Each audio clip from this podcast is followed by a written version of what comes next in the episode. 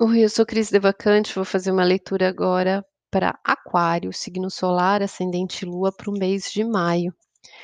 Vamos ver que energia que vem aí para os aquarianos e para quem tem aquário forte no mapa para maio. 10 de paus, energia do fogo ou de repressão. Então, fecha um ciclo aí de muita coisa pesada, muita demanda, um peso, uma sobrecarga, né? Muitas coisas que você anda carregando aí, que anda te reprimindo. Então, isso se fecha e conclui agora em maio, tá?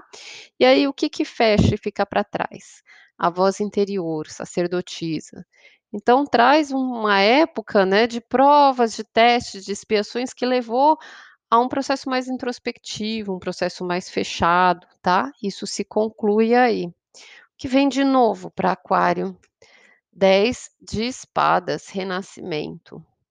Olha, só vem conclusões pela frente. Realmente tem uma fase aqui se encerrando, né, de demandas, de ações, de cansaço. E encerra um monte de preocupação, né, conclui aí várias coisas, tira um peso de muita coisa da mente, da cabeça, eh, das coisas que tem para fazer, tira um peso grande das costas, tá. Vamos ver, esmiuçar o que que traz tudo isso no semana a semana. Vou tirar aqui com arte, com baralho cigano. Primeira semana é uma semana de términos mesmo, que é a última semana da lua minguante, da lunação de Áries, que foi esse reinício, esse recomeço do ano, e traz a instabilidade, cinco de ouro, e a árvore. Traz aí uma instabilidade, uma insegurança, medo da falta, medo das contas, medo do crescimento, do desenvolvimento disso, né, dessa instabilidade, dessa oscilação, dessa mudança financeira, eh, traz uma certa insegurança, isso pode refletir na saúde, algum processo também, tá, eh, algum cansaço, algum desgaste, ter cuidado. Vamos ver a energia da segunda semana. Imperatriz e o chicote. Segunda semana é o início de uma nova alunação, de um novo ciclo da lua em touro, que vai trazer o foco muito para os relacionamentos, tá? E aí, esse novo estágio traz muito você trabalhar o que é importante para o seu coração, o que é importante para você, o que vem de dentro, né? O que você abre, esse amor que abre mão do seu próprio ego para ir além, né? Para crescer, para expandir. E aí traz o chicote, a correção disso, muito trabalho desse amor, desse sentimento, do que precisa ser criado de dentro de você, tá? Ou traz uma colheita também, né? Coisas que você está colhendo a respeito de coisas que você desejou. Terceira semana que está se desenvolvendo, quatro de paus e jardim. É uma semana de conquistas, de manifestações públicas, externas. Você está saindo aí desse movimento interno e realmente se expondo, trazendo à tona coisas que foram conquistadas, né? Compartilhando, trazendo a público, interagindo.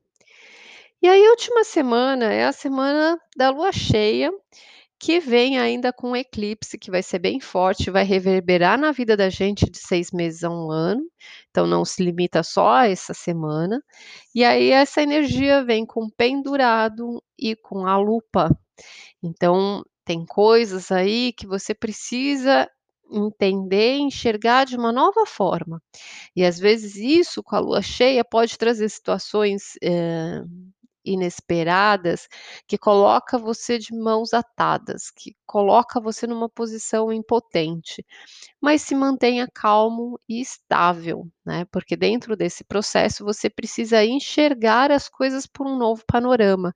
Quando a vida coloca a gente de cabeça para baixo, às vezes de cabeça para baixo era o lugar certo, ou é dessa forma que a gente precisa entender e enxergar as coisas de um novo jeito.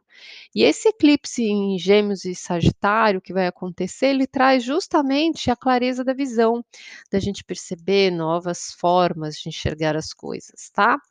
Então, observe, presta atenção, o que que é que você precisa enxergar de uma forma diferente, tá? E aí, trazer agora um oráculo da Kuan Yin para esse mês, a princesa da colheita de outono. Nós ainda estamos no outono, né? E vamos ver que energia esse oráculo traz. Então vamos lá. Hã, cadê? Aqui. Traz dádivas de generosidade e bênçãos para esforços e ações do passado. É o momento em que o fruto do trabalho está maduro para a colheita. Uma bela bênção está a caminho. Ela pode vir na forma de dádiva espiritual, uma oportunidade, uma inesperada fase de abundância, um relacionamento significativo ou uma amizade importante, etc. Com gratidão no coração, você reconhecerá a bênção quando ela vier, e ela lhe servirá perfeitamente. Esteja aberto para recebê-la, sabendo que é justa e merecida.